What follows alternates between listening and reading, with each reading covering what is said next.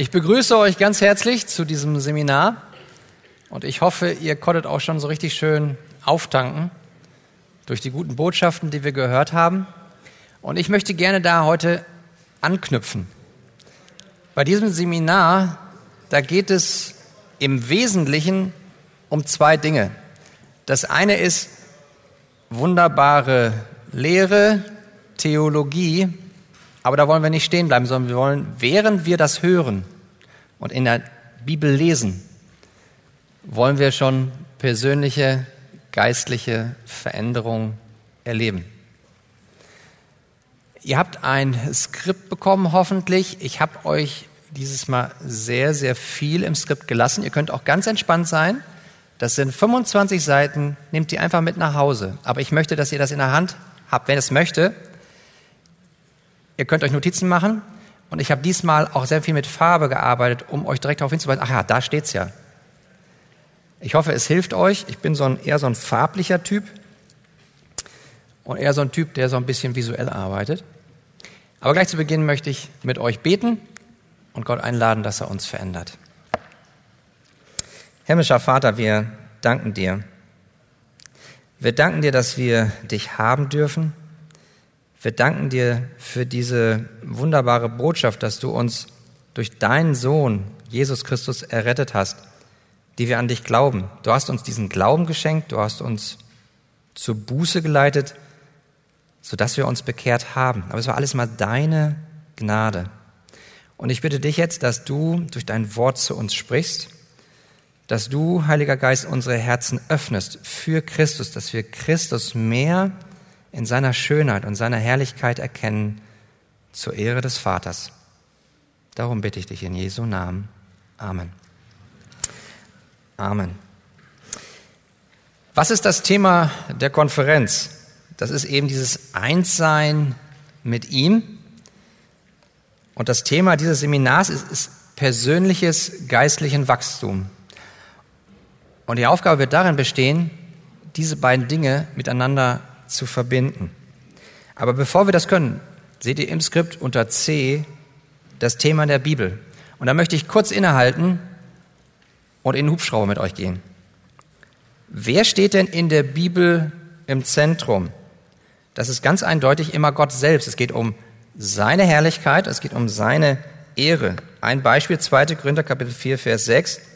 Denn Gott, der dem Licht gebot, aus der Finsternis hervorzuleuchten, er hat es auch in unseren Herzen Licht werden lassen, damit wir erleuchtet werden mit der Erkenntnis, was denn?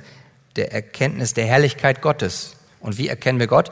Ah, wenn wir Christus anschauen. Siehst du Christus, siehst du den Vater.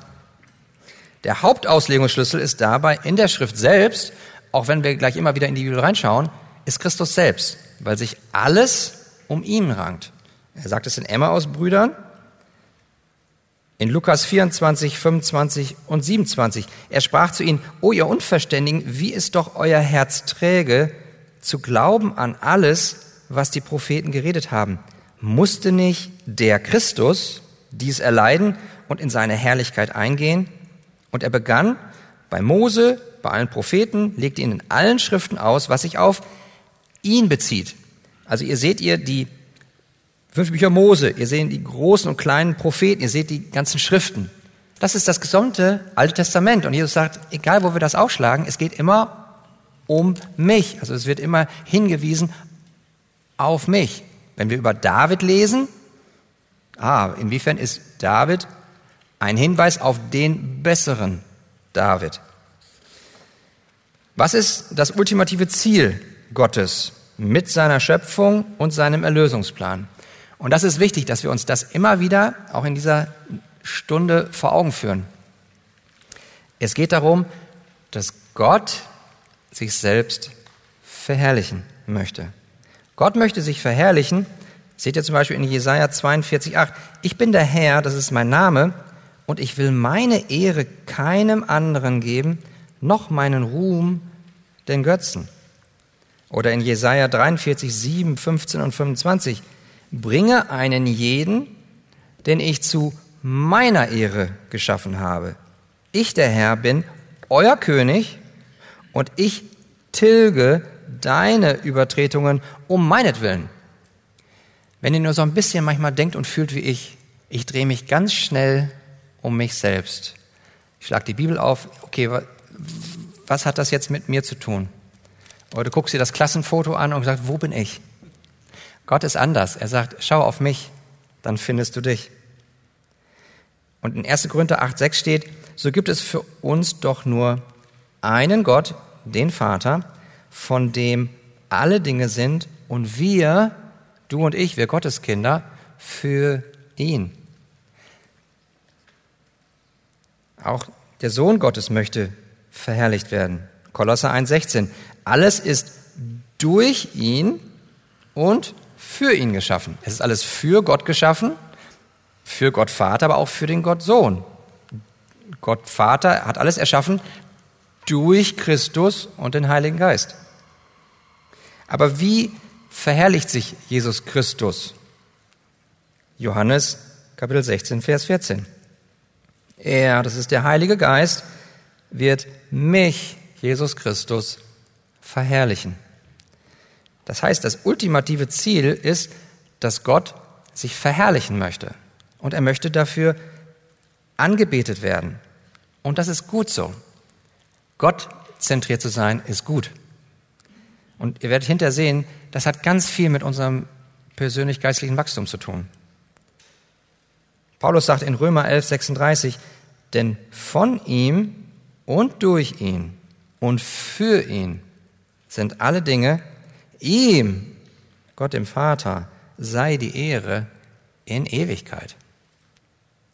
Oder in der Offenbarung, Kapitel 5, Vers 13, dem, der auf dem Thron sitzt, das Gott Vater, und dem Lamm, Jesus Christus, gebührt das Lob und die Ehre und der Ruhm und die Macht. Das heißt, ab dem Moment in der Offenbarung, Kapitel 5, tauchen immer, werden immer zwei erwähnt, die auf dem Thron sitzen. Was ist das Zwischenziel? Seht ihr unter drittens. Was ist das Zwischenziel Gottes auf dem Weg zu unserer Anbetung? Dass wir Gott anbeten. Was ist letztlich das Ziel, dass er dieses, was ist der Weg dazu, dass er dieses Zwischenziel erreicht? Er muss die Gemeinschaft mit uns wiederherstellen. Es geht um Beziehung. Bei persönlichen geistlichen Wachstum geht es ganz, ganz viel um eine intime Liebesbeziehung. Das heißt, der Mensch soll wieder in der Lage sein, seinen Gott anzubeten.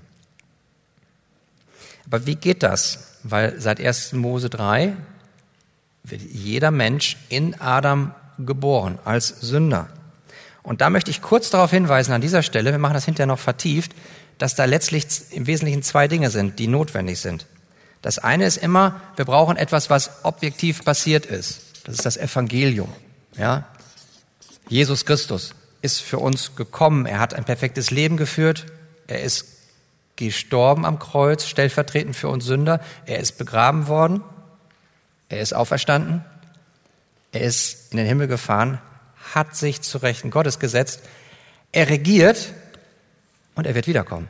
Das ist im Wesentlichen die gute Botschaft. Das ist das Evangelium. Das ist das, was Gott in der Person und im Werk Jesu Christi schon getan hat. Ich könnte auch sagen, das ist der Indikativ. Das ist schon.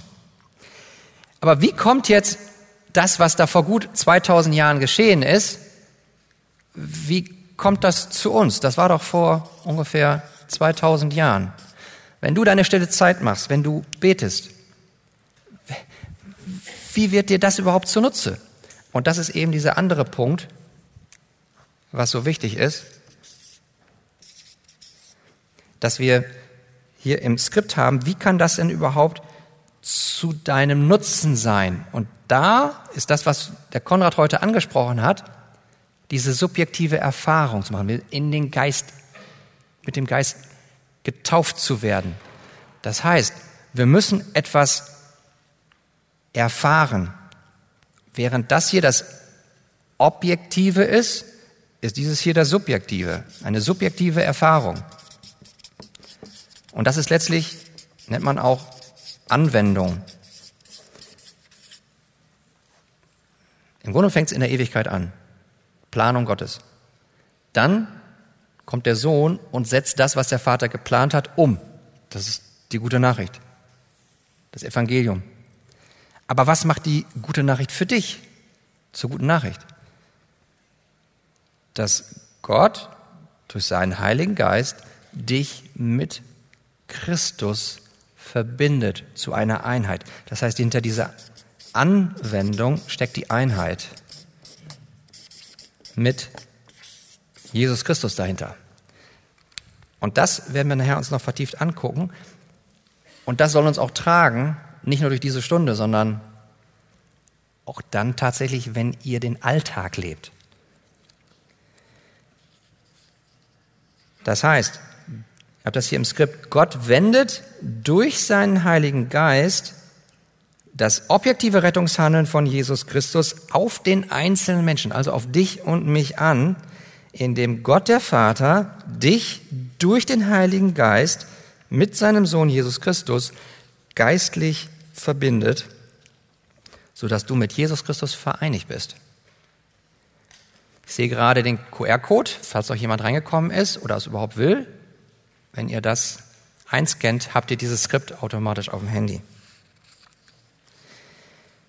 Das heißt, indem Gott der Heilige Geist und damit auch der Vater und der Sohn in dich einziehen, wirst du sein.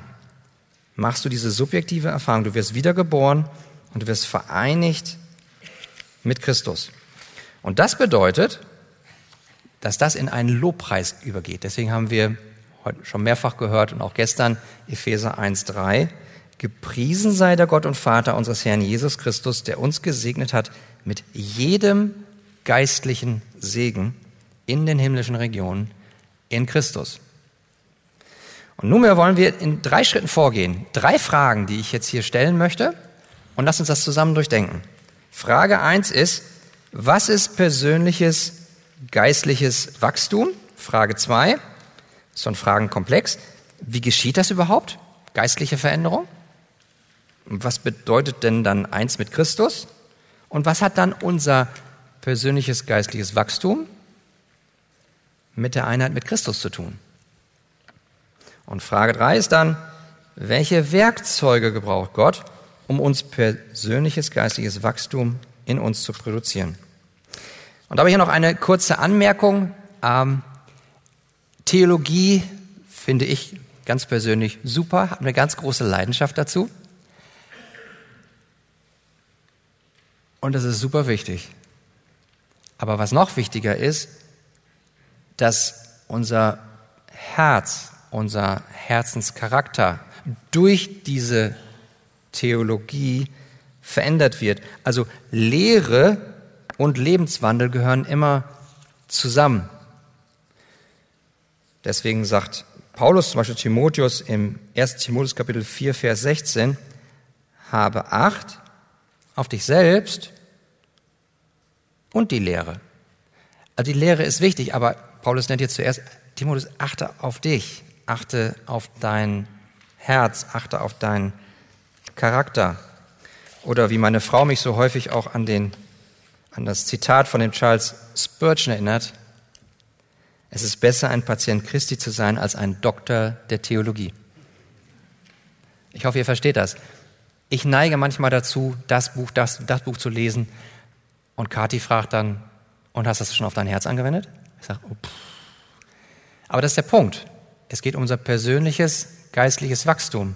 Und deswegen werden wahrscheinlich die meisten von euch, die hier sitzen, wahrscheinlich eher geeignet, hier zu stehen und könnten mehr darüber berichten, wie Gott schon eure Herzen verändert hat. Damit sage ich nicht, dass Gott nicht mein Herz auch verändert. Ich sage nur, es ist ein Kampf, in dem ich stehe. Aber wir müssen immer bedenken, dass das oberste Ziel ist, dass wir Gott näher kennenlernen, dass wir in der Liebe zu ihm wachsen. Und das können wir, indem wir mehr auf die Schönheit von Jesus Christus schauen. Also, Frage eins: Was ist persönliches geistliches Wachstum? Als Definition, Persönliches geistliches Wachstum ist das fortgesetzte Verfolgen der Gottesähnlichkeit. Also erstens, wozu? Das ist die Gottesähnlichkeit. Und das sehen wir zum Beispiel in Römer 12.2. Dort schreibt Paulus, und passt euch nicht diesem Weltlauf an, sondern lasst euch in eurem Wesen verwandeln durch die Erneuerung eures Sinnes. Da im Griechischen, das ist ein Passiv, also ihr werdet verwandelt. Es wird also an uns gehandelt. Wir gucken uns da später noch genauer an, wie persönliches Geistwachstum geschieht. Aber hier sehen wir, was ist das Ziel? In was sollen wir Gottes Kinder verwandelt werden? Und das sagt uns Paulus in Römer 8, 29 zum Beispiel, nämlich, dass wir dem Ebenbild seines Sohnes gleichgestaltet werden. Es geht hier letztlich um Christus Ähnlichkeit. Jesus ist unser Modell, unser Vorbild dafür, was wirklich wahre Liebe ist, nämlich Hingabe seiner selbst für den anderen. Es geht um wahre Demut. Es geht darum, dass wir Versuchungen widerstehen. Es geht darum, dass wir auch im Leiden ausharren und dass wir in allem mit einem freudigen und dankbaren Herzen Gott gehorchen. Wann wird dieses Ziel der Christusähnlichkeit letztlich vollkommen erfüllt sein werden? Erst dann, wenn Jesus Christus wiederkommt. Das sagt uns der Apostel Johannes im 1. Johannes Kapitel 3, Vers 2. Geliebte, wir sind jetzt Kinder Gottes, das ist schon, aber noch ist nicht offenbar geworden, was wir sein werden. Ne, das, es schaut in die Zukunft. Wir wissen aber, dass wir, wir Gotteskinder, ihm, also Jesus, gleichgestaltet sein werden. Ja, wann? Wenn er offenbar werden wird. Das heißt, wenn er wiederkommt, das zweite Mal. 2. Korinther Kapitel 3, Vers 18. Dort sehen wir es nochmal. Wir alle aber, indem wir mit unverhülltem Angesicht was anschauen? Die Herrlichkeit des Herrn wie in einem Spiegel werden verwandelt, das heißt also umgestaltet in dasselbe Bild, also das Ebenbild Jesu Christi von Herrlichkeit zu Herrlichkeit, nämlich vom Geist des Herrn. Und dieses Umgestalten spricht Paulus nochmal im Galater Kapitel 4, Vers 19 an. Meine Kinder, um die ich noch einmal Geburtswehen leide, bis Christus in euch Gestalt gewinnt. Und das ist das Hirtenherz, was es ausmachen sollte, dass die Schafe in Jesu Christi Ähnlichkeit umgestaltet werden. Also das ist das Ziel, Gottes Ähnlichkeit. Jetzt kommen wir zu B, was? Wir sollen das verfolgen. Also was sollen wir mit der Gottesähnlichkeit tun? Paulus im 1. Timotheus Kapitel 4, Verse 7 bis 8. Die unheiligen Altweiberlegenden aber weise ab. Dagegen übe dich in der Gottesfurcht. Denn die leibliche Übung nützt wenig, die Gottesfurcht aber ist für alles nützlich, da sie die Verheißung für dieses und für das zukünftige Leben hat. Dieses Wort, was da steht, das kann man übersetzen mit, ja, mit üben, mit trainieren.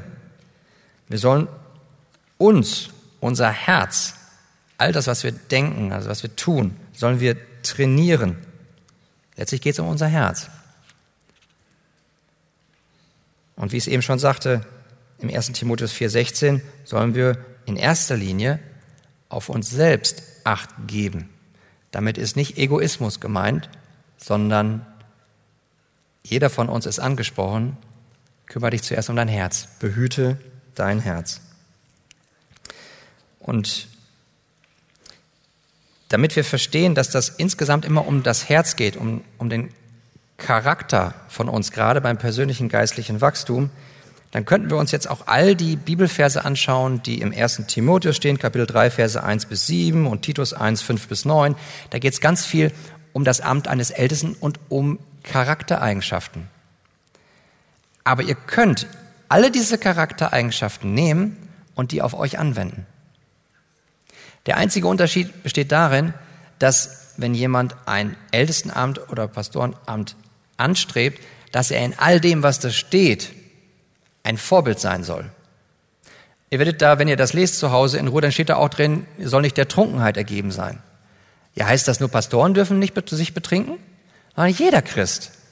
Steht, dass ihr gastfrei sein sollt. Soll das nur die Pastoren sein? Nein, jeder. Das heißt, ihr habt immer an anderen Stellen auch dieselben Charaktereigenschaften genannt. Das heißt also für dich und mich gilt auch hier bei diesem Thema, wir müssen unser Herz bewahren und möglichst viel auf Christus schauen, denn indem wir ihn anschauen, werden wir verwandelt, werden wir umgestaltet in sein Bild, sodass wir letztlich unsere Heiligung ganz aktiv nachjagen. Und das mit einem Herzen, das wie Johannes sagt, er, Jesus Christus, muss wachsen, ich aber muss abnehmen. Und wie soll das Ganze sein? Fortgesetzt. 2. Korinther 3,18 nochmal. Da steht am Ende, wir werden verwandelt in dasselbe Bild von Herrlichkeit zu Herrlichkeit. Von Herrlichkeit zu Herrlichkeit bedeutet fortgesetzt, Schritt für Schritt. Paulus spricht davon auch im 1. Timotheus 1,16. Aber darum ist mir Erbarmung widerfahren, damit an mir zuerst Jesus Christus alle Langmut erzeige. Das heißt, Paulus sagt dir letztlich, ich bin so eine dicke, harte Nuss. Jesus hat viel Geduld mit mir, um mir all seinen Erbarmen zu geben, um mich in sein Ebenbild zu verwandeln. Also man braucht also Langmut, man braucht Geduld über einen längeren Zeitraum. Das heißt, Heilung, persönliches geistliches Wachstum, ist ein Prozess. Und was wir brauchen, ist eine Prozessmentalität. Es ist ein lebenslanger Prozess. Wie lange dauert der? Bis zu unserem letzten Atemzug. Deswegen ist wichtig, dass wir auch eine realistische Erwartung davon haben.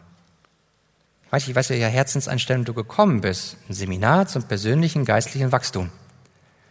Herr, schenkt mir Geduld, aber schnell. So denke ich manchmal. Das ist ein Prozess. Und Gott in seiner Erhabenheit gebraucht mein persönliches ganzes Leben und auch deins, um dich letztlich in das Bild seines Sohnes umzuwandeln. Das heißt, Heiligung ist keine Serie einzelner, dramatischer, nicht zusammenhängender Korrekturereignisse. Nee, es ist ein, eine zusammenhängende Geschichte, die Gott geschrieben hat. Das ist ein langer Prozess der Erneuerung. Und dabei dürfen uns alle Dinge, die guten wie die schlechten Dinge, zum Besten dienen. Die gute Nachricht dabei ist, Gott begegnet dir in seiner Gnade nicht nur einmal, um dich zu trainieren, sondern das ist eine beständige Unterhaltung, die Gott mit dir hat. Und das ist wiederum eine Unterhaltung aus einer fortgesetzten Unterhaltung. Das bringt uns zu Punkt D, wovon diese Prozessheiligung zu unterscheiden ist.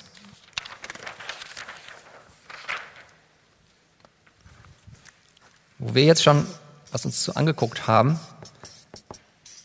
ist die Prozessheiligung, wo unser Herz Schritt für Schritt in Gottes Ähnlichkeit umgewandelt wird.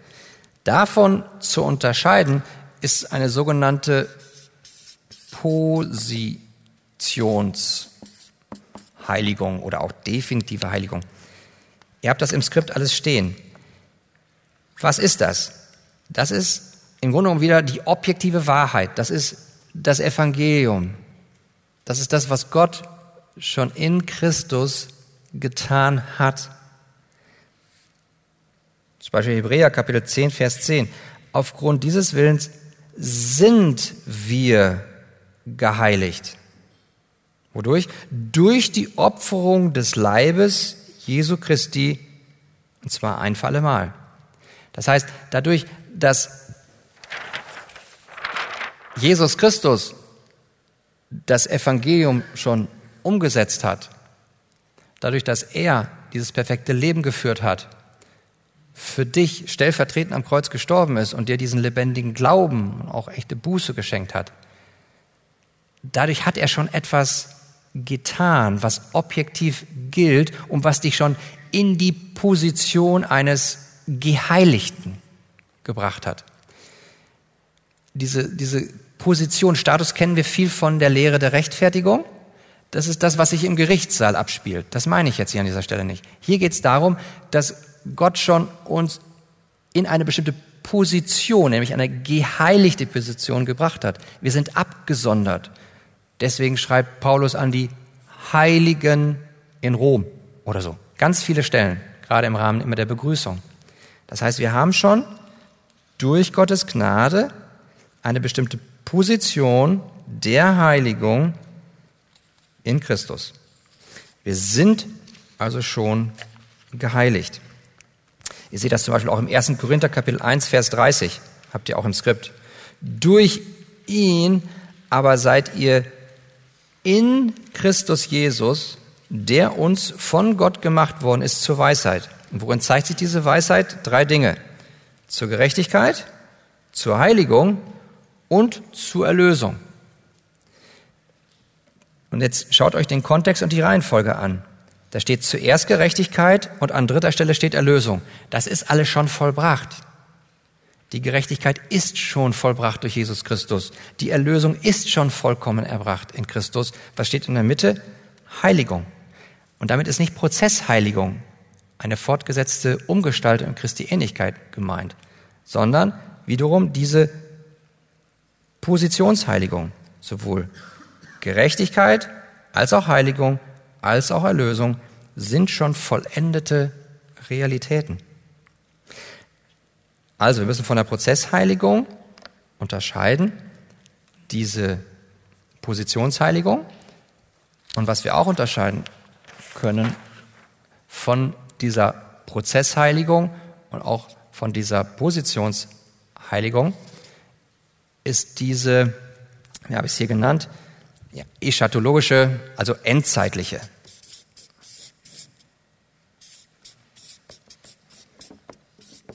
Heiligung. Damit ist gemeint, das, was der Apostel Paulus im 1. Johannes 3.2 sagt, was wir eben gelesen haben. Wenn Jesus Christus das zweite Mal wiederkommt, dann werden wir so sein wie er. Dann ist es vollbracht. Dann erblicken wir ihn, indem wir auf die Herrlichkeit Jesu Christi schauen. In dem Moment sind wir zu 100 Prozent vollkommen geheiligt. Da freue ich mich schon drauf. Da ist das Elend hier endlich vorbei. Jedenfalls bei mir. Das bringt uns zu Frage 2. Wie geschieht jetzt persönliches geistliches Wachstum? Und da gibt es, wenn ihr seht unter Punkt 1, im Wesentlichen gibt es hier vier Auslegungsmöglichkeiten, vier Interpretationen, die angeboten werden, wobei ich sage, die ersten drei halte ich für falsch, die vierte halte ich für biblisch. Prüft es aber selbst, nur das Gute behaltet. Also, erste Möglichkeit, die angeboten wird, ist, heißt Gott, dann ich. Also wie geschieht persönliches geistiges Wachstum? Zuerst rettet Gott allein und dann mein Bemühen allein. Also Gott sei derjenige, der zuerst alles tut, um mich zu retten. Also er schenkt die Wiedergeburt und neues Leben. Er macht also einen Neuanfang, sodass ich ein ungeschriebenes Blatt sei. Aber danach liegt es an dem Menschen, an mir alleine, aktiv zu werden und Gott zu dienen. Mit anderen Worten, ja, es sei der Glaube allein, der mich rette, aber danach ist es mein Bemühen allein, das mich in der Heiligung voranbringe. Diese Auffassung seht ihr in vielen, vielen theologischen Büchern letztlich. Da wird die Verantwortung des Menschen meines Erachtens viel zu stark betont und Gottes Souveränität ignoriert. Und dabei wird ebenso Gottes anhaltende Gnade und Barmherzigkeit im Leben des Gläubigen ignoriert. Außerdem ist sie auch viel zu optimistisch, was der Gläubige angeblich aus eigener Kraft tun kann. Zweite Möglichkeit. Gott, nicht ich. Das heißt, nur Gott rettet und heiligt und ich bin absolut passiv. Auch immer wieder gerne genommen. Gott rettet mich und nach meiner Wiedergeburt ist auch mein christliches Leben alleine Gottes an Gelegenheit. Im Grunde genommen wird da gesagt, Gott allein, nicht ich, ruft aus, lass los und lass es Gott machen. Das heißt, der Gläubige ist total passiv und wartet nur noch darauf, dass Gott für uns handelt. Hier wird die Gottessouveränität wiederum überbetont. Bei der ersten war es unterbetont, aber hier wird es jetzt überbetont und die Verantwortung des Menschen wird hier wieder vernachlässigt. Und sie ist auch viel zu pessimistisch, was Gläubige in Christus tun können. Und außerdem lehrt uns ja auch Paulus in Philippa Kapitel 2, Verse 12 und 13, wo einerseits die Verantwortung des Menschen angesprochen ist, ne? lebt aus eure Errettung mit Furcht und Zittern. Und dann kommt danach direkt die Souveränität Gottes, weil er in uns beides wirkt. Das Wollen und das Vollbringen. Dritte Möglichkeit, die angeboten wird, und da nähern wir uns jetzt schon so ein bisschen der Wahrheit. Gott und ich. Aber ich finde, das ist zu undifferenziert. Gott tut etwas und ich tue etwas als vermeintlich gleiche Partner. Das heißt, geistliches Wachstum sei eine gemeinsame Sache. Gott tue etwas und ich tue etwas und wir sind Partner und jeder Partner steuert etwas zu diesem Wachstumsprozess hinzu. Mit anderen Worten, die eine Hälfte tut Gott, die andere Hälfte tue ich. Was daran richtig ist, ist, dass tatsächlich beide beteiligt sind. Sowohl Gott als auch das Gotteskind sind beteiligt, sie sind aktiv. Und es wird sowohl, sowohl die Souveränität Gottes angesprochen, als auch die Verantwortung des Menschen. Aber der, unendlich herrliche Gott ist der Schöpfergott. Und der Mensch ist ein endliches, geschaffenes Wesen. Die können niemals auf derselben Stufe gleichberechtigte Partner sein. Das bringt uns zur vierten Möglichkeit, von der ich überzeugt bin, dass sie der Bibel entspricht, nämlich Gott in mir. Das heißt, Gott tut alles, um mich zu erretten und dann vereinigt er mich durch seinen Heiligen Geist mit Christus. Das heißt, diese Betrachtung, Gott in mir, ist das, was der Schrift entspricht. Das heißt, der Gott Vater tut in seiner Souveränität alles, um mich zu erretten und dann vereinigt er mich durch seinen Heiligen Geist geistlich mit seinem Sohn. Das ist im Grunde genommen das, was ich hier auch schon gesagt habe. Zuerst macht Gott alles, was er tun muss, damit in ihm die vollkommene Errettung angeboten wird.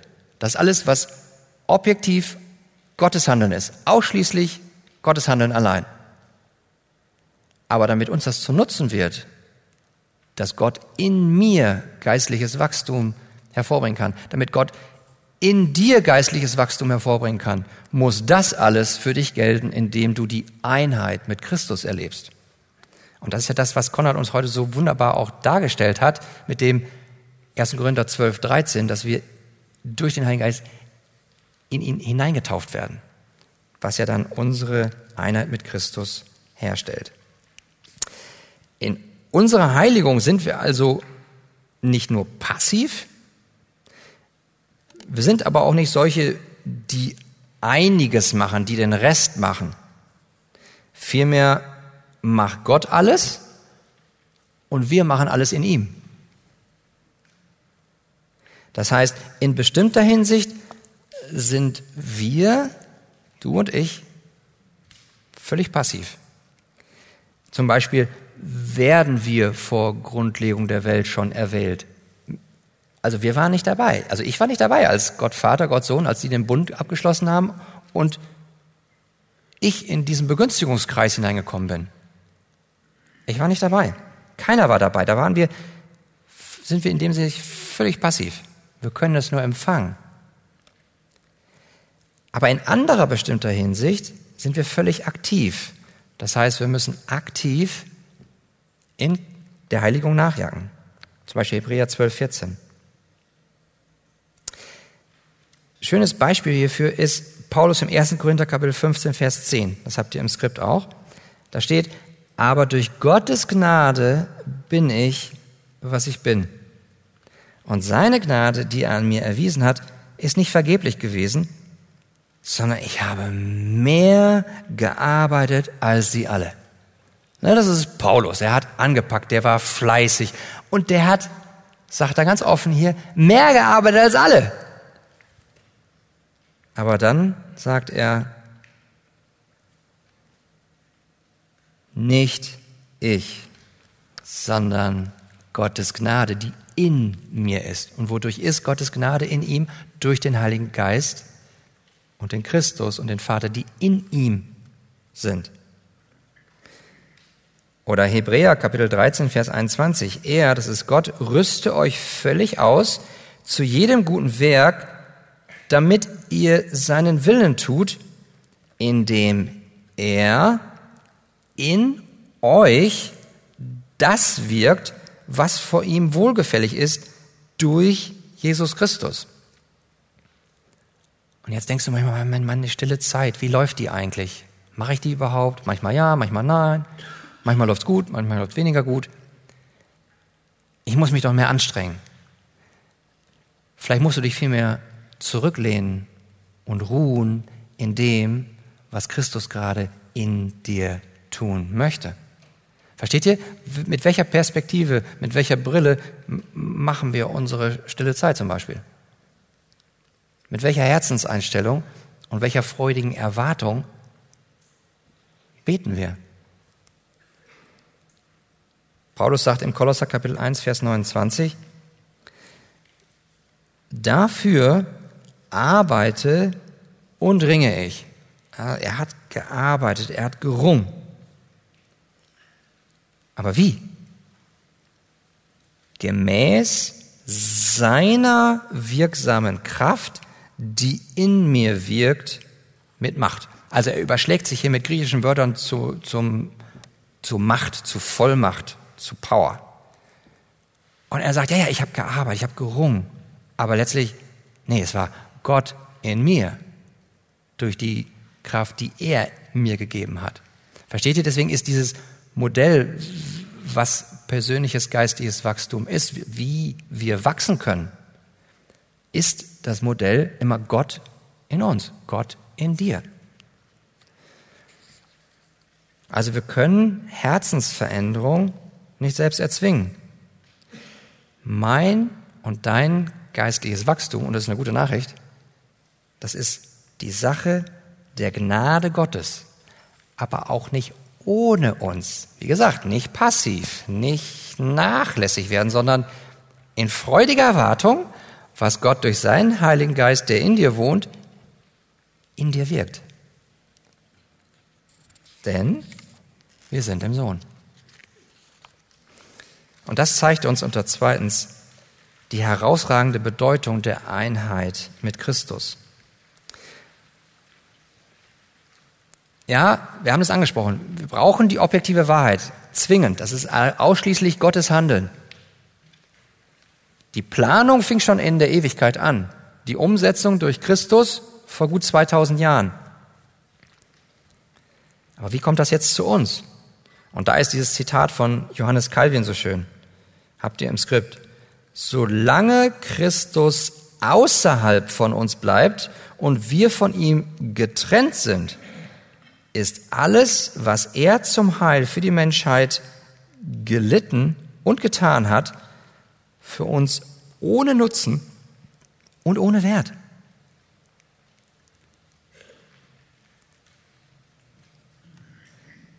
Paulus bestätigt uns das in Epheser 2,12, dass ihr in jener Zeit ohne Christus wart, ausgeschlossen von der Bürgerschaft Israels und fremd den Bündnissen der Verheißung. Ihr hattet keine Hoffnung und wart ohne Gott in der Welt.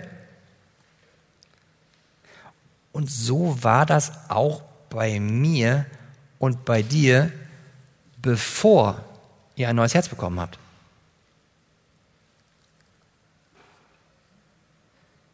Aber indem Gott in Jesus Christus durch sein Wort und seinen Heiligen Geist in uns die Wiedergeburt bewirkt hat.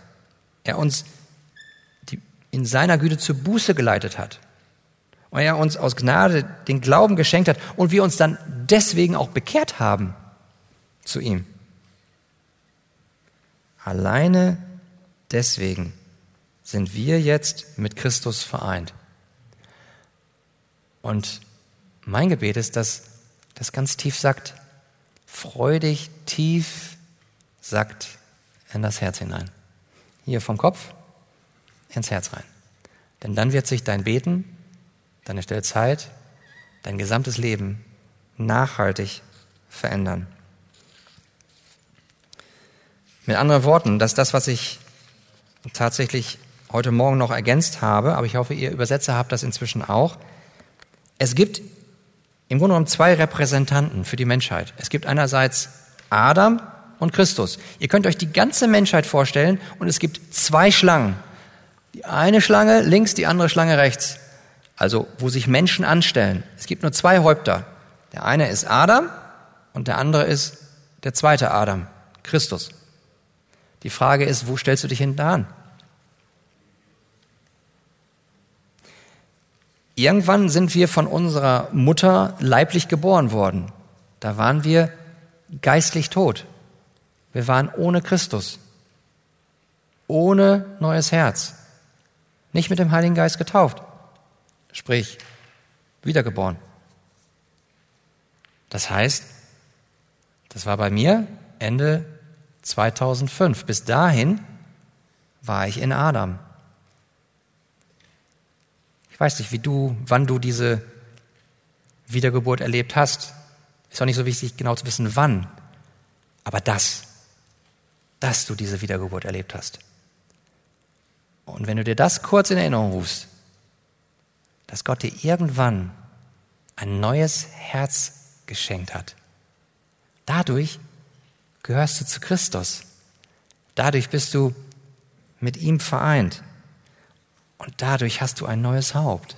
Dadurch hast du einen König, dem du gehörst und der dich liebt und in dessen Liebe du wachsen darf, darfst.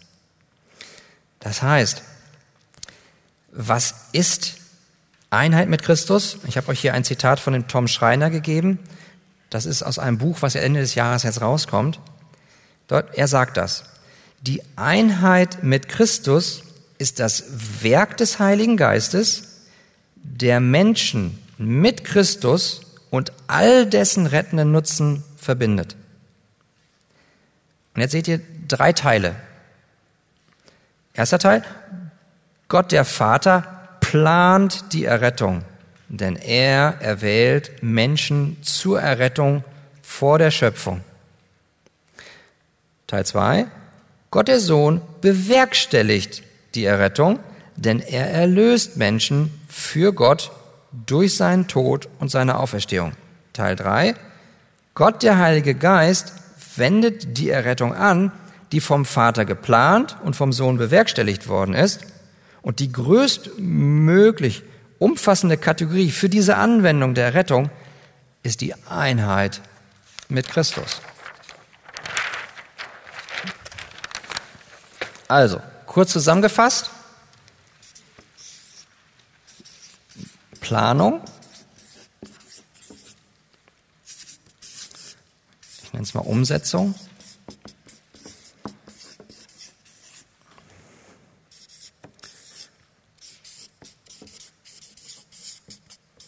Anwendung.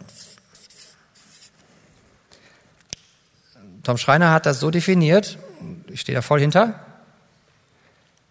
drei Dinge, wie man die Einheit mit Christus beschreiben kann. Gott der Vater plant vor Grundlegung der Welt. In Christus hat er dich schon auserwählt, aus Gnade. Dann die Umsetzung erfolgt durch Christus. Er wird Mensch. Er führt ein perfektes Leben stirbt stellvertretend am Kreuz, wird begraben, erlebt die Auferstehung, Himmelfahrt, setzt sich hin, regiert, kommt wieder. Das ist die Umsetzung. Aber das, was der Vater geplant im Wesentlichen und der Sohn umgesetzt hat, muss jetzt durch den Heiligen Geist angewendet werden.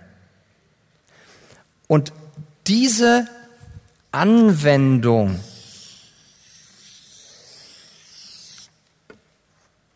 das ist im Wesentlichen was wir verstehen unter Einheit mit Christus.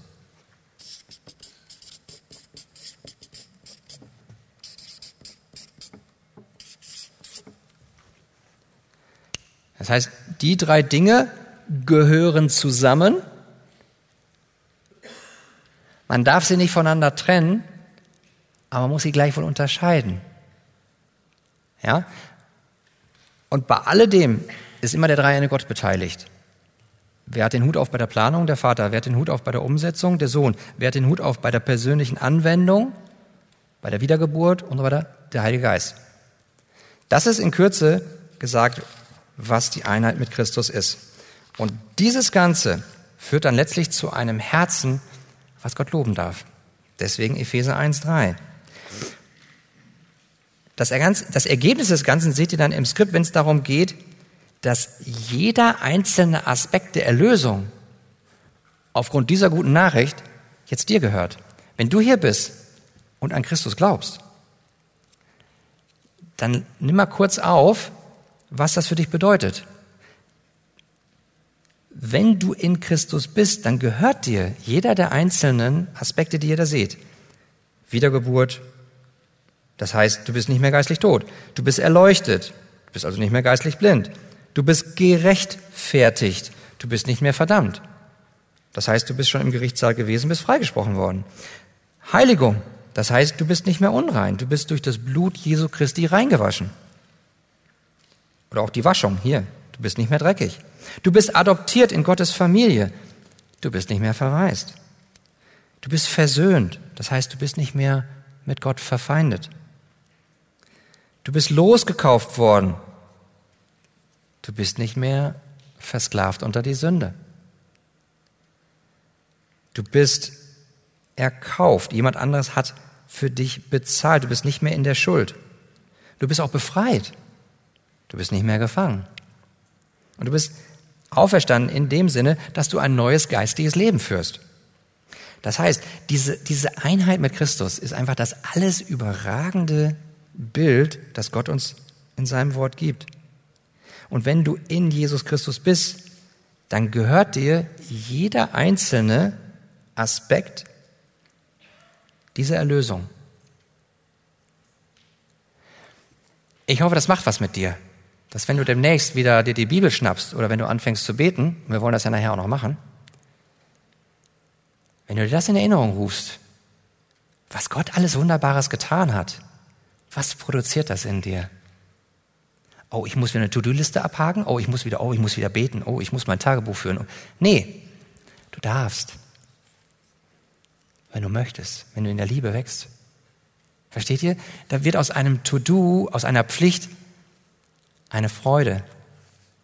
Wir machen das mit mehr Leichtigkeit, weil wir ja auch wissen, ich darf Großes erwarten, wenn ich die Bibel aufschlage, wenn ich bete, wenn ich darüber nachsinne. Weil Gott ist in mir und er wirkt es in mir.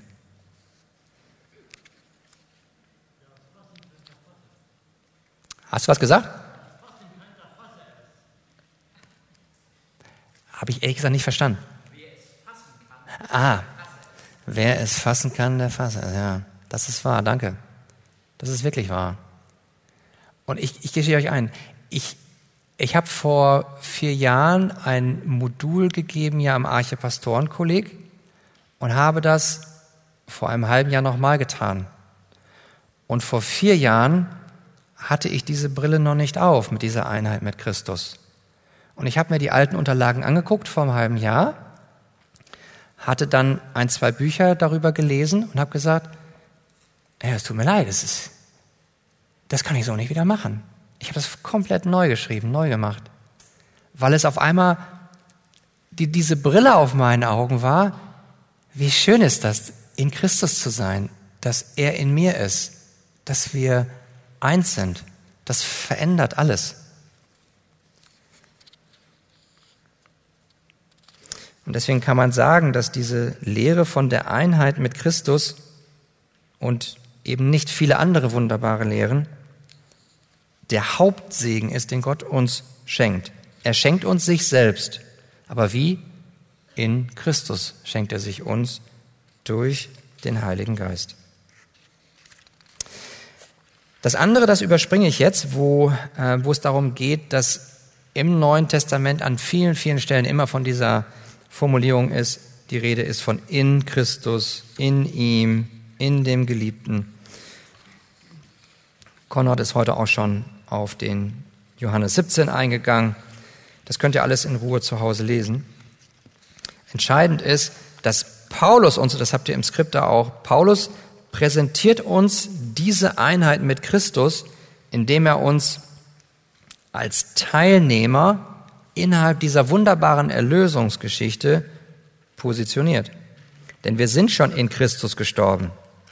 Wir sind mit Christus begraben. Wir sind mit Christus auferstanden. Ja, wir sind sogar mit Christus schon in den Himmel aufgefahren und haben uns im Himmel mit Christus hingesetzt. Jetzt sagst du, Moment mal kurz, ich bin doch jetzt hier gerade hier im Saal. Ja, das stimmt. Das bist du mit deinem Leib. Aber geistlich vereint bist du dort, wo Christus ist. Wow. Das heißt, wir regieren gerade mit Christus. Fasse es, wer es fassen kann. Das ist aber die geistliche Realität. Und wir werden auch mit Christus wiederkommen. Letztlich ist das hier das Herz des Evangeliums. So, und das bringt uns zu dem Zusammenhang zwischen der Einheit mit Christus und geistlichem Wachstum. Was hat jetzt dieses geistliche Wachstum, was wir eben definiert haben, mit der Lehre von der Einheit mit Christus zu tun, was wir auch gerade definiert haben? Warum ist das, was das Neue Testament über die Einheit des Gläubigen mit Christus lehrt, so wichtig für unseren Alltag als Christen? Antwort, alles. Bei mir fing das an, ich in dieses eine Buch hier, kann ich euch mal kurz zeigen. Das ist ein Buch, das ist von dem Dan Ortlund. Das ist ein Buch, das heißt, wie Christen echte Veränderung erfahren. Heißt tiefer. Wenn ich euch empfehlen darf, Kapitel 3 hat mein Leben komplett umgestellt. Alleine wegen des Kapitels 3 kann ich euch nur empfehlen, kauft euch dieses Buch. Und wenn ihr das durch habt, dann bitte das andere Buch aus dem 3L Verlag, Einheit mit Christus. Und dann sage ich euch, es beginnt eine wunderbare Reise und der das schon längst macht, wunderbar, dann ist es eine Fortsetzung der Reise. Für mich war es ein Neubeginn. Kann ich nur dazu einladen. Ich möchte gerne kurz auf Römer 6, 1 bis 5 eingehen, auch wenn wir das heute schon mal gehört haben. Aber jetzt hört das nochmal. Lass das nochmal sacken. Was hat also diese Lehre von der Einheit mit Christus mit meinem persönlichen geistlichen Wachstum zu tun? Paulus sagt da in Römer 6, Vers 1, was wollen wir nun sagen? Sollen wir in der Sünde verharren, damit das Maß der Gnade voll werde, das sei ferne. Er spricht hier von in der Sünde verharren. Das heißt also, wie leben wir? Wie führen wir unser christliches Leben? Heißt das, naja, klar, wenn ich, wenn ich sündige, dann ist ja die Gnade umso größer. Dann muss ich nur ganz viel sündigen, dann ist ja auch die Gnade ganz groß. Und Paulus sagt, nein, du hast es nicht verstanden. Wie kannst du das sagen, der du in Christus bist. Weil Vers 2 steht dann, wie sollten wir, die wir der Sünde gestorben sind, noch in ihr leben? Also wir leben jetzt in unserem christlichen Alltag, auch du und ich. Aber wie sollen wir das noch so leben, wie wir es vorher ohne Christus gelebt haben? Weil jetzt, wo wir doch in Christus sind, sind wir doch gerade dieser Sünde gestorben. Wir sind doch, haben doch eine neue Identität. Vers 3, oder wisst ihr nicht, dass wir alle, die wir in Christus Jesus hineingetauft sind, in seinen Tod getauft sind? Wisst ihr, was das für eine wunderbare geistliche Wahrheit ist? Wir waren doch körperlich nicht vor 2000 Jahren dabei. Aber dadurch, dass der Heilige Geist in dein Herz eingezogen ist, dir ein neues Herz geschenkt hast, bist du rückwirkend doch dabei gewesen. Das heißt, du bist in Christus eingetaucht. Und da, wo Christus, da auch du. Da er am Kreuz, da auch du. In ihm am Kreuz. Da er für dich damit die Schuld bezahlt hat, hat er auch den Zorn getragen. Aber weil er den Zorn des Vaters auf sich genommen hat und du ja geistlich mit ihm am Kreuz warst, der Zorn ist vollkommen besänftigt. Du bist frei. Dich wird niemals wieder der Zorn Gottes treffen. Nur noch Güte, nur noch Gnade. Und natürlich Züchtigung im Sinne von trainieren. Aber versteht ihr, wie herrlich diese gute Nachricht ist?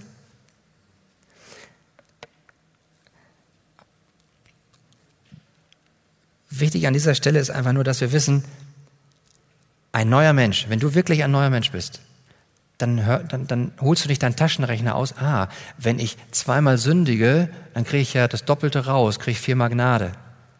Sondern hast du ein neues Herz, dann bist du ein neuer Mensch. Und dann willst du gar nicht mehr sündigen. Ja, du tust es noch, weil da immer noch diese bösen Begierden in mir und in dir sind. Da ist immer noch die Sünde gegenwärtig. Aber wir sind ja frei, wir sind ja nicht mehr versklavt. Wir haben jetzt Christus in uns. Und in ihm überwinden wir auch die Gegenwart der Sünde immer mehr. Und das bringt uns zu Frage Nummer drei. Welche Werkzeuge gebraucht Gott, um in uns persönliches geistliches Wachstum zu produzieren. Und hier möchte ich euch jetzt drei Dinge vorstellen und dann möchte ich mit euch das tatsächlich auch praktizieren. Das erste ist, ich meine, es gibt ganz viele geistliche Disziplinen, aber ich möchte euch jetzt hier nur drei nennen. Das erste ist dieses tägliche Nachsinnen über Gottes Wort. Ihr seht da zum Beispiel Psalm 1, Verse 1 bis 3. Wohl dem, der seine Lust hat am Gesetz des Herrn und über sein Gesetz nachsinnt Tag und Nacht. Also gesegnet ist der, der seine Lust hat. Das ist ein gutes Begehren am Wort Gottes. Und gesegnet ist der, der über sein Gesetz, also über sein Wort nachsinnt. Tag und Nacht heißt nicht 24 Stunden, sondern das heißt wenn wir in euer Leben reinschauen, wenn ihr in mein Leben reinschaut, dann muss es ein Charaktermerkmal sein, oh, wir lesen die Schrift, wir lesen in der Bibel, wir mögen das, wir wollen das, wir tun das. Das heißt, diese Lehre von der Einheit mit Christus soll jetzt unser Nachsinnen über die Schrift verändern. Und das tut sie. Jetzt überlegt mal bitte, was in Galater Kapitel 2, Vers 20 steht. Ihr könnt das in eurer Bibel lesen oder auch im Skript. Ihr habt dort Galater Kapitel 2, Vers 20. Und ich möchte jetzt bitten, dass ihr euren eigenen Namen in eurem Herzen da eintragt. Wenn Paulus von sich spricht, sprichst du jetzt von dir. Setz deinen Namen da ein. Und lies das bitte mal mit deinem Namen da drin. Kurz für dich, jeder. Am Ende von diesem Vers steht, der Sohn Gottes, der mich geliebt und sich selbst für mich hingegeben hat. Da habt ihr wieder das Evangelium. Das ist das, was Gott in Christus schon getan hat. Aber das führt dazu, dass ganz am Anfang steht, ich bin mit Christus gekreuzigt. Und nun lebe ich, aber nicht mehr ich selbst, sondern Christus lebt in mir.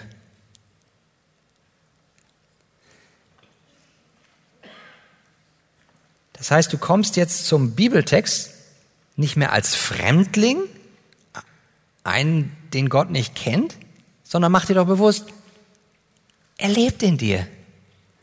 Der Heilige Geist ist in dich eingezogen. Also ich muss euch gestehen, ich habe das früher nicht gemacht. Wenn ich die Bibel aufgeschlagen habe, gedacht, okay, ist bestimmt interessant und ich, Gott schenkt mir, dass ich dich mehr erkenne. Aber schon diese Erwartungshaltung zu haben, ich bin vereint mit dir, du lebst in mir. Ich möchte dir zuhören, sprich zu mir durch dein Wort. Das, das, das, das macht was mit unserem Herzen. Also das ist das eine, dieses Nachsinnen. Dann seht ihr unter zweitens dieses beharrliche Beten. Jesus sagt uns das in Lukas 18.1. Er sagt dort, dass es nötig ist, alle Zeit zu beten und nicht nachlässig zu werden. Oder Paulus sagt uns in Kolosser 4,2, seid ausdauernd im Gebet und wachst darin mit Danksagung. Puh, wenn ich das lese, dann denke ich, wow, jetzt geht der Druck schon wieder los. Muss ich wieder tun, tun, tun. Ah nee, Christus in mir macht das ja. Das ist ja gut und das ist, das, das gibt eine gewisse Leichtigkeit. Ich werde nicht deswegen passiv oder nachlässig. Nein, im Gegenteil. Ich werde freudig erwartend. Wow, ich, ich habe die Auferstehungskraft in mir. Ich habe Gott den Vater, Gott den Sohn, Gott den Geist in mir und die wirken es in mir, dass ich dann auch bete. Das heißt, die Lehre von der Einheit mit Christus darf und soll auch unser Beten selbst verändern. Und dann, dann ist nicht mehr so das entscheidend, worum ich bete. Ähm, Herr, ich habe heute die und die Aufgabe hier in der Arche, bitte, bitte gib mir die Weisheit dafür. Oder ich, ah, bitte versorge uns auch mit dem Essen, was wir heute brauchen. Das ist gut, um Weisheit zu beten und um Versorgung, täglich Brot, wunderbar. Aber wenn uns diese Lehre von der Einheit mit Christus so erfasst vom Herzen, dann ist nicht so sehr, sehr die Gabe das Entscheidende und der größte Lohn, sondern die Gemeinschaft mit dem Geber. Und das ist diese intime Liebesbeziehung, die wir dann leben. Und zu einer Königsdisziplin wird dann das erste und das zweite, wenn wir die verbinden. Wenn wir das Nachsinnen über die Bibel verbinden mit dem Beten. Das seht ihr unter drittens. Und das sind drei Schritte. Wir nehmen erst Gottes Wort auf. Wir atmen sozusagen die Worte Gottes ein. Wir sinnen darüber nach, das ist zweitens. Wir kauen darauf rum, machen uns Gedanken. Und drittens, wir sprechen mit Gott darüber und atmen diese Worte wieder aus. Das macht David zum Beispiel, seht ihr in Psalm 19, Verse 8 bis 15. Dort hat zunächst einmal David Gottes Wort aufgenommen. Ja, es geht da von Vers 8 los, da geht es um das Gesetz des Herrn, es geht um das Gebot des Herrn, es geht in Vers 10 um die Bestimmungen des Herrn. Er hat sich mit dem Wort Gottes beschäftigt, er hat es aufgenommen. Dann seht ihr in Vers 15, da spricht er davon, lasst die Worte meines Mundes und das Sinnen meines Herzens wohlgefällig sein vor dir. Das heißt, er hat das Wort Gottes, er hat darüber nachgesonnen und dann kommt als drittes sein Gebet. Lass die Worte meines Mundes wohlgefällig sein vor dir. Das ist ein Gebetsanliegen. Seht ihr diese drei Schritte? Es geht immer um dieses, das Wort Gottes aufnehmen, einatmen, darüber nachsehen, rum, nachsinnen, darauf rumkauen und dann damit zu beten. Und ich möchte jetzt gerne ganz praktisch mit euch werden. Ich stelle euch jetzt kurz etwas vor und dann schicke ich euch ganz alleine, jeder für sich. Die Aufgabe wird dann sein, dass du genau das machst, was wir eben besprochen haben. Ich stelle euch das nochmal kurz vor. Möglichkeit. Es gibt jetzt ganz viele unterschiedliche praktische Übungen als geistliche Disziplin. Ähm, das erste ist, einfach einen kurzen Einstieg, wenn ihr euch gleich mit eurer Bibel zurückzieht. Einfach ein kurzes Stoßgebet loslassen. Herr, zum Beispiel, öffne mir die Augen, damit ich sehe die Wunder in deinem Gesetz. Steht im Psalm 119, Vers 18. Ist ein möglicher Vers von Tausenden. Aber ihr seht, ich, ich, ich nehme etwas, was schon im Wort drinsteht. Ich, ich nehme es schon auf, aber nehme es als Start für ein Gebet. Manchmal weiß ich gar nicht, wo ich anfangen soll, aber das ist immer ein guter Anfang. Oder Psalm 119, Vers 36. Neige mein Herz zu deinen Zeugnissen. Oder Johannes 16, 14. Bitte, Heiliger Geist, verherrliche du Christus jetzt in mir, wenn ich dein Wort lese.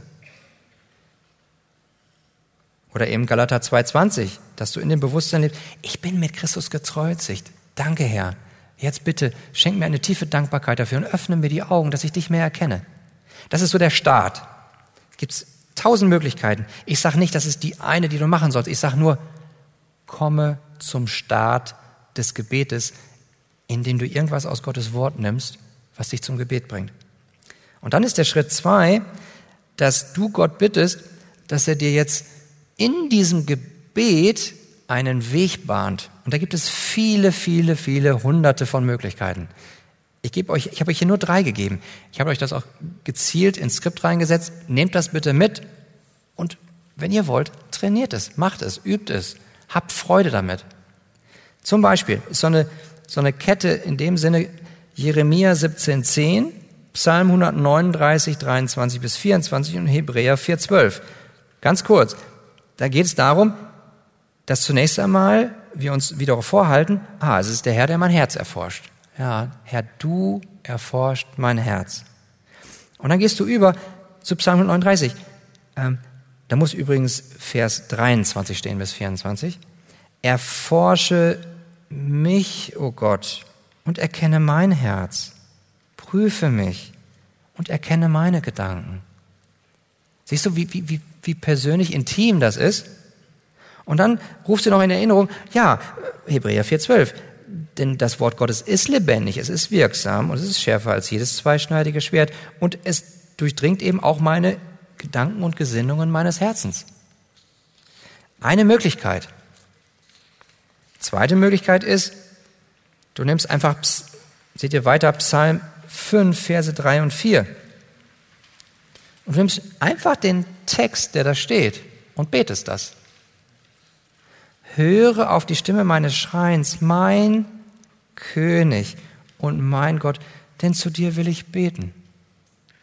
Und dann gehst du über zu diesem Gedanken, den Paulus in Philippa 4, 6, 7 hat. In allem möchte ich dir jetzt, Herr, mein Gebet bringen, Gesundheit, und mein Flehen mit Danksagung.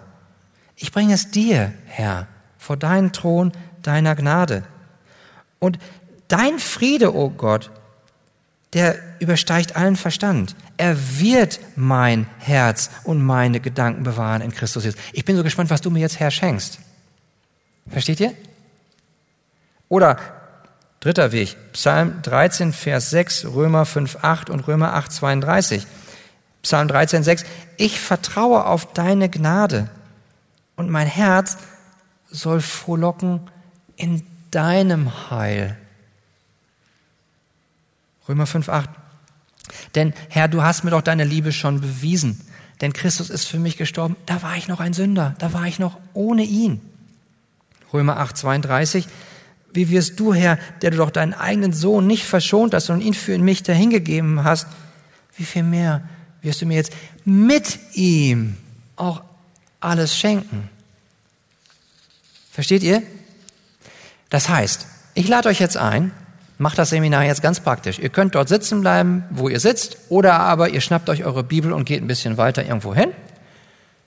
Kurzes Gebet zum Start und dann nehmt ihr euch Verse, die hier stehen, oder manchmal auch andere Verse, und kommt darüber ins Gebet. Atmet das Wort ein, sinnt darüber nach und atmet es wieder aus.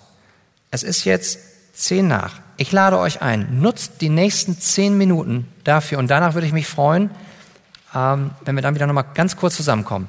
Also bitte, habt die Freiheit, euch jetzt zehn Minuten mit der Bibel zurückzuziehen und macht es. Viel Freude dabei.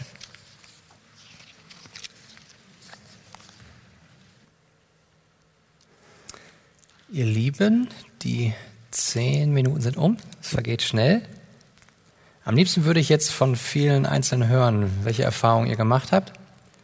Das geht zwar jetzt in diesem Rahmen nicht, aber als ich genau diese Übung gemacht habe, und zwar mehrfach im Rahmen dieses Archepastorenkollegs mit den Studenten, wurde mir vielfach berichtet, dass sie, wenn sie jetzt erstmal diese Brille aufgesetzt haben, wo diese Einheit mit Christus und wie das mein Beten zu Gott und mein Lesen der Schrift verändert, haben sie ganz viel darüber berichtet, dass sie näher am Herzen Gottes dran waren. Ich weiß nicht, welche du Erfahrungen jetzt machst, aber übe es, trainiere es und erwarte, dass Gott durch sein Wort zu dir ganz persönlich spricht, um sich in deinem Herzen groß zu machen. Er lebt ja schon in dir, aber er will, dass du ihm noch ähnlich bist, dass du noch mehr von ihm begeistert bist, dass du noch mehr Freude an ihm hast, dass dass du in diesem Frieden, den er für dich erkauft hat, auch wirklich ruhst. Versteht ihr dieses, dieses sich nach Gott zu sehnen und dabei zu wissen, er zieht dich gerade näher an dein Herz und er hat dir doch dieses Sehnen geschenkt. Leb es einfach. Und dabei schaue auf Christus. Es geht um ihn. Es geht letztlich um die Anbetung des dreieinigen Gottes. Aber Gott Vater sagt, ich habe extra dafür meinen Heiligen Geist gesandt in dein Herz, dass er Christus in dir groß macht. Weil Christus ist der Auslegungsschlüssel für alles, wo ihr auch in eurer stillen Zeit die Schrift aufschlagt. Es geht immer letztlich um Christus. Immer zur Ehre Gottes des Vaters. Und letztlich geht es dabei um Anbetung und um deine ganz persönliche, intime, süße Gemeinschaft mit Jesus. Und ich hoffe, ihr habt dafür ein bisschen Hunger bekommen, ein bisschen mehr. Und dass euch diese, diese Lehre von der Einheit mit Christus nicht nur etwas ist, was abstrakt ist, sondern das kann unser Glaubensleben im Alltag vollkommen verändern, sodass dann diese wunderbaren Predigten, die ihr dann auch demnächst wieder hören werdet in euren Gemeinden oder auch hier, diese Predigt am Sonntag, wie findet die ihre Umsetzung am Mittwochnachmittag um 16 Uhr. Unter den Lebensumständen, wo Gott dich reingesetzt hat. Und dann dir bewusst zu machen, ich lebe nicht mehr ich selbst. Christus lebt in mir. Ich habe in ihm meine Identität. Ich muss jetzt nicht das und das leisten, um bei dem und dem angesehen zu sein, sondern nein, ich kann kurz innehalten und dir danken, Herr. Danke, dass ich aufgrund deiner Gnade zu dir gehöre. Ich habe nichts dazu beigetragen. Du hast es getan. Danke. Und jetzt bitte schenk mir die Freude und Weisheit, dass ich das tun kann, was ich jetzt tue. Aber in, in dem Bewusstsein, du hast schon alles für dein persönliches geistiges Wachstum durch diese Einheit mit Christus schon in dir. Was willst du mehr? Du hast schon den dreieinigen Gott in dir. Ist doch eine gute Nachricht, oder? Also ihr Lieben, ich wünsche euch von Herzen, dass ihr gerade auch diesen 2. Korinther 3,18 vielleicht sogar auswendig lernt, täglich vor Augen habt, denn dort heißt es, wir alle, indem wir mit unverhülltem Angesicht die Herrlichkeit des Herrn anschauen, wie in einem Spiegel, werden verwandelt in dasselbe Bild von Herrlichkeit zu Herrlichkeit, nämlich vom Heiligen Geist des Christus. Möge es so sein in eurem Leben und ich wünsche euch von Herzen Gottes Segen. Macht's gut. Vielleicht noch als abschließende Anmerkung, ähm, es geht hier weiter um 16 Uhr, dann kommt unser Pastor Wolfgang Wegert. Also vielen Dank, dass ihr dabei wart. Gott segne euch.